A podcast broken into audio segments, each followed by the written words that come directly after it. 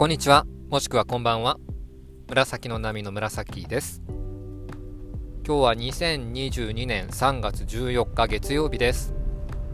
ホワイトデーですね。まあ、バレンタインデーっていうイベントから遠ざかってはいるんですけど、まあ今共同生活をいいかねパレットでしてますんで、ちょっとはこうなんかイベント感した方がいいかなと思って、朝、先週たまたま寄った、あ、前回の放送の時に言ったかもしれないですけど、IKEA によって、そこで、あの、そこの帰りで収録してたんですけど、IKEA で買った IKEA のホットドッグセットがあるんですよね。パンとソーセージ、あとマスタードとピクルス、刻んだピクルス、それとフライドオニオン。僕、IKEA に行くと、あの、それが何、何円だったかな ?84 円とか、そんぐらいで売ってるんですけど、あのまあ、言い方悪いんですけど、それぐらいのか値段の味だなって思いながら食べるのが好きなんですよ。言い方悪いですけど、だからすっげえうまいとか、うん、で、逆にすごくまずいんじゃなくて、ああ、この値段よねっていうのとあとその自分のマスタードのかけ具合とか刻みピクルスをどれぐらい乗せるかとか調整できるところとかも好きでで IKEA ってそんなに近くじゃないくって月に1回とかじゃないんですよね行くのが。まあ年に34回ぐらい。でまあ家具屋基本的には家具屋だしで今家具いらないんですけどなんか行ってこういろんなこうコーディネートされてる部屋を見ながら自分の部屋だったらこうとか考えながら歩いて最後にその食べれるコーナーとか販売してるコーナーがあるわけですよね。そこに寄るっていうのがなんか好きなんで。はい。かまあホワイトデーなのでせっかく自分が好きなものをみんなにも食べてもらいたいなと思って朝その自分でホットドッグを作れるようなセットをちょっとこう準備してあの共同のキッチンのテーブルの上に置いてきました。それと,、えーと、ホワイトデー用じゃないけどチョコレートがあのイースターエッグ用イースターイースターですね。復活祭のチョコレートもあったのでそれも買ってテイクフリーで置いてきました。うんなんかその様子というかここ数日間のことはノートにまとめてちょっと上げようと思ってるんで、よかったらそっちのノートも概要欄にあのリンク貼りますんで見てみてください。で、そうですね。この土日、福岡県の八女市っていうとこがあるんですけど、あのお茶が有名なとこですね。そこに天空天空の茶屋敷っていうですね100年以上の古民家をゲストハウスにしている場所がありましてそこに1泊2日で泊まりに行ってきました。いいかねパレットの長期滞在メンバーと一緒にですね、はい、ガヤガヤと行ってきました。こういう旅行らしい旅行をするのって、相当久々っていうか、記憶にないんですよね。家族旅行に行ったのはあったですけど、このま友人というか、まあ、まあ友人、友人と一緒に旅行に行った修学旅行とかじゃなくてですね、僕多分ないんじゃないかな。友人と遠出、うん、ないと思うんですよね。あんまりこう、観光目的とかで他県に行ったりとかじゃなくて出張のついでとか、そんなことで他県に行くことが多かったんで、まあ、八女市って車でまあ2時間ぐらいなんですけど、まあ、すごく楽しかったなっていうのがまず1泊2日のこの旅行の感想です。それで本当山の中に入っていくんですよね、まあ、イカネパレットも山に囲まれているんですけどまたちょっと感じが違ってえっと棚田が結構ありますしで棚田が終わったなと思ったら今度茶畑が段々畑で広がってくるっていう感じのところでいろんなまあ農家さんとかあるんだけどその中でも本当にここの道でいいのかなっていった先にありました。天空の茶屋敷とはよく言ったもんだなっていう感じでその茶畑に囲まれた合間にですねポツンと立ってるって感じでしたね。でここはあの樋口さん古典ラジオとか株式会社ブックの代表をされてる。樋口さんもなんかすごくいいとこだよっていう風に何かの番組で話していて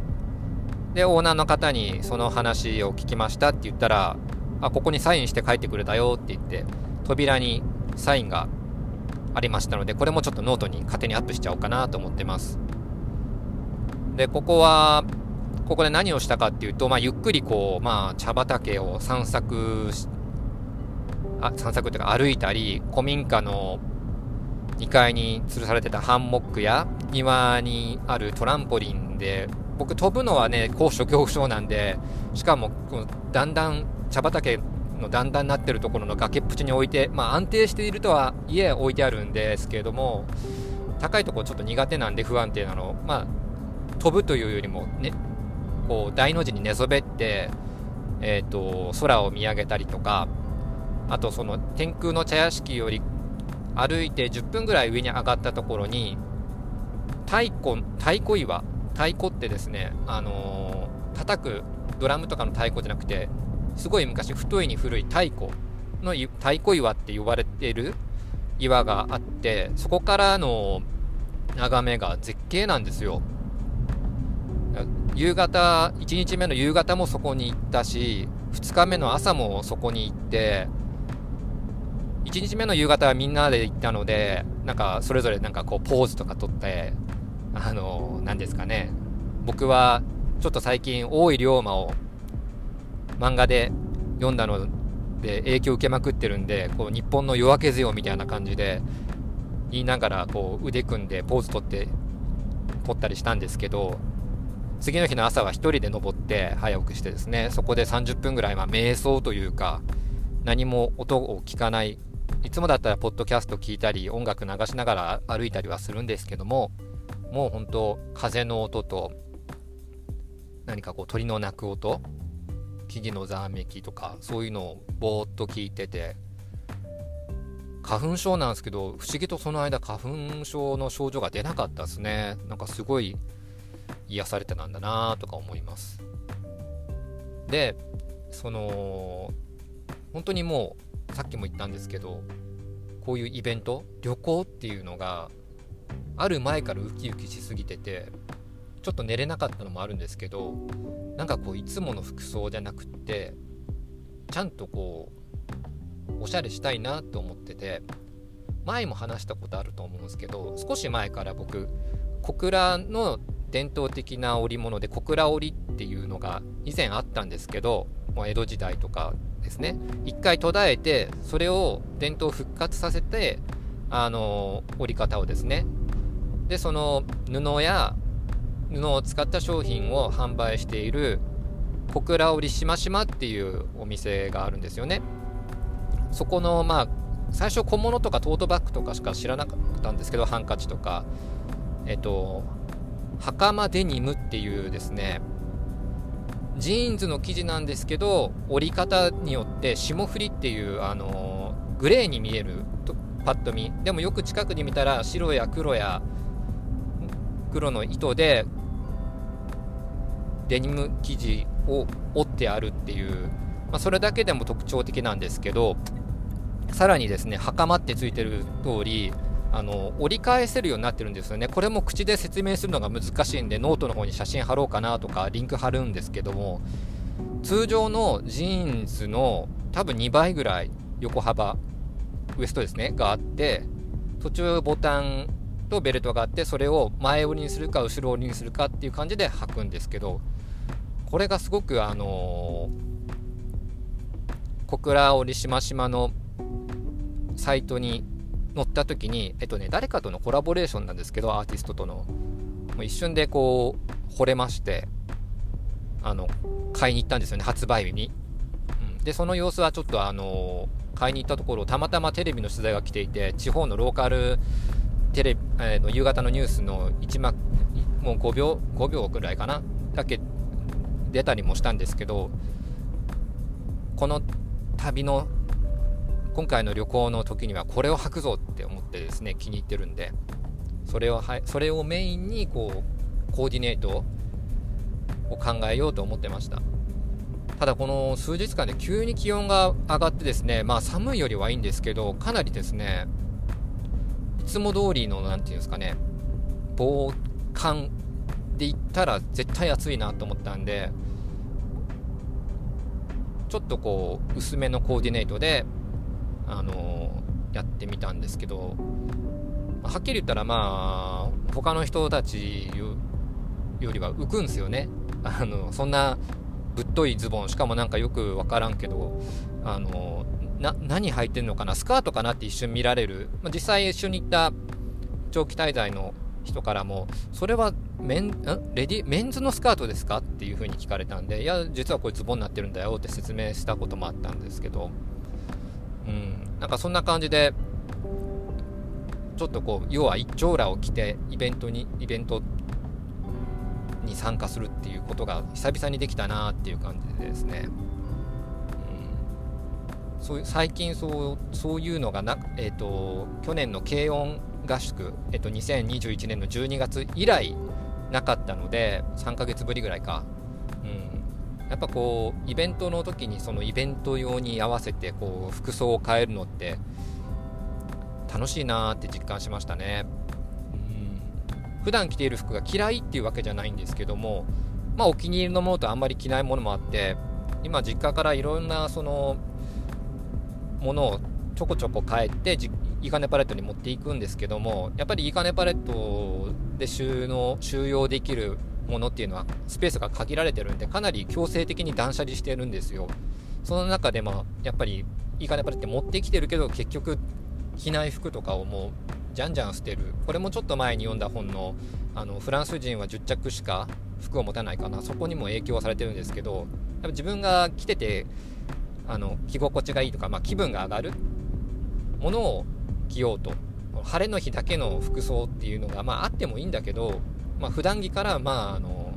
そういうものを大切に使うっていう習慣をつけようっていうふうに本の中に書いてあってそれにも共感したんでうん、今回はなんかそれがちょっと実践できたっていう感じがもあって嬉しかったですね。まあ、ちょっと結構話すと長くなってきてるんですけどあとま天空の茶屋敷のオーナーさんがですね、まあ、元自衛官でその後世界一周旅行？違う2000日間かって書いてあったかな。旅行してたどり着いたのがその天空の茶屋敷がある屋根のところだった。さらに言えばそこであの国際結婚もされて今男の子が4ヶ月の男の子がいるっていうなんかすごいなんかワクワクするような今までの人生を来ている方だったのでで本が出てるんですよね。ちょっとタイトルがパッと出てこないんですけど2000日間世界旅をし世界中を旅した旅をして着いたのは山奥の村だった。と、まあ、これもちょっとちゃんと調べて概要欄にリンク貼りますけど、それでてあの一冊あの試教本っていうか、試し読みできる本が置いてあったんで、古民家の2階のいい感じの古い机でちょっと読んでたんですけど、40ページぐらい読んで、で、オーナーさんとちょっと2人で話す時間があったから、この旅をしている時にどんな記録つけてたんですかとか、なんでこういう風にこういう出来事をいろいろあった中でこういう出来事をその本の中に入れたんですかっていうのを聞いてて、まあ、それに答えてもらってっていうことを話してて結局僕、まあ、本が読むのスピードが遅いっていうのもあるんですけど読み終わらずにそこでも売ってたんであの買って帰ってきたんでそれをちょっと次は読んでみようかなと思ってます。でそれをいいかねパレットに置いとこうと思ってですね。うん。なんかいいかねパレットにはいろんな本が置いてあるんですけどこの本は絶対置いてあった方がいいだろうっていうのも思ったし僕が1人でっていうよりも今回天空の茶屋敷に行った何人かもパラパラって読んでたんでみんなで回し読みした後にシェアライブラリに置いちゃおうかなとか思ってはい買いました。うん。まあ本当車でたった2時間ぐらいのところですけどやっぱりこう旅行っていいなって非日常。僕が今暮らしてる日常も以前からしたら非日常なんですけどそこからさらに非日常を、まあ、多くの仲間と一緒に過ごせるっていうことができる、まあ、これが良かったですね。なんか今前回も言ったけど言ったと思うんですけど本当に心穏やかに過ごせてるんですよ。まあそれはいろんなことが終わっ一回区切りがついたからっていうのは大きいんですけどなんかそれ区切りがつく前にいろんな混乱とか不安とか怒りとかあの迷いとかを経て今落ち着いていられるし今周りにいる人たちが、まあ、そんな自分対して、まあ、何も言わないわけじゃなく何も言わないとか何かするっていうことじゃなくてただ話を聞いてくれたり一緒に生活してくれるっていうのがまあ嬉しいというか、うん、時間や空間を共有できるのが楽しいし嬉しいしっていうところがすごく最近は感じていますね。本当にこう楽しくも楽しくも心穏やかな日々っていう感じですね。まあ、その中にこう自分の楽しみとしてファッションファッション、まあ、断捨離あとまあ楽器音楽ですね。との向き合い方とかあの本との向き合い方とかあと今後どうするのかっていうのも本当にちゃんと決めていかないといけないなっていうのを前回も言ったけどうん思ってますね。まあそんな感じでちょっと何の話か今回飛び飛びになったんですけどこの週末楽しかったしあのー、好きな服を着ると気分が上がるしという感じで実はね明日もちょっと遠出するんですよ、うん、そのことも後日配信しようかなと思ってるんですけどやっぱり明日も遠出するんでちょっとこういつもよりもこんな感じで行こうかなっていう服を決めて、あのー、安全運転で行ってこようと思います。というわけで今日はこの辺で終わります。聞いてくださってありがとうございます。またお耳が空いてましたら聞いてください。以上紫の波でした。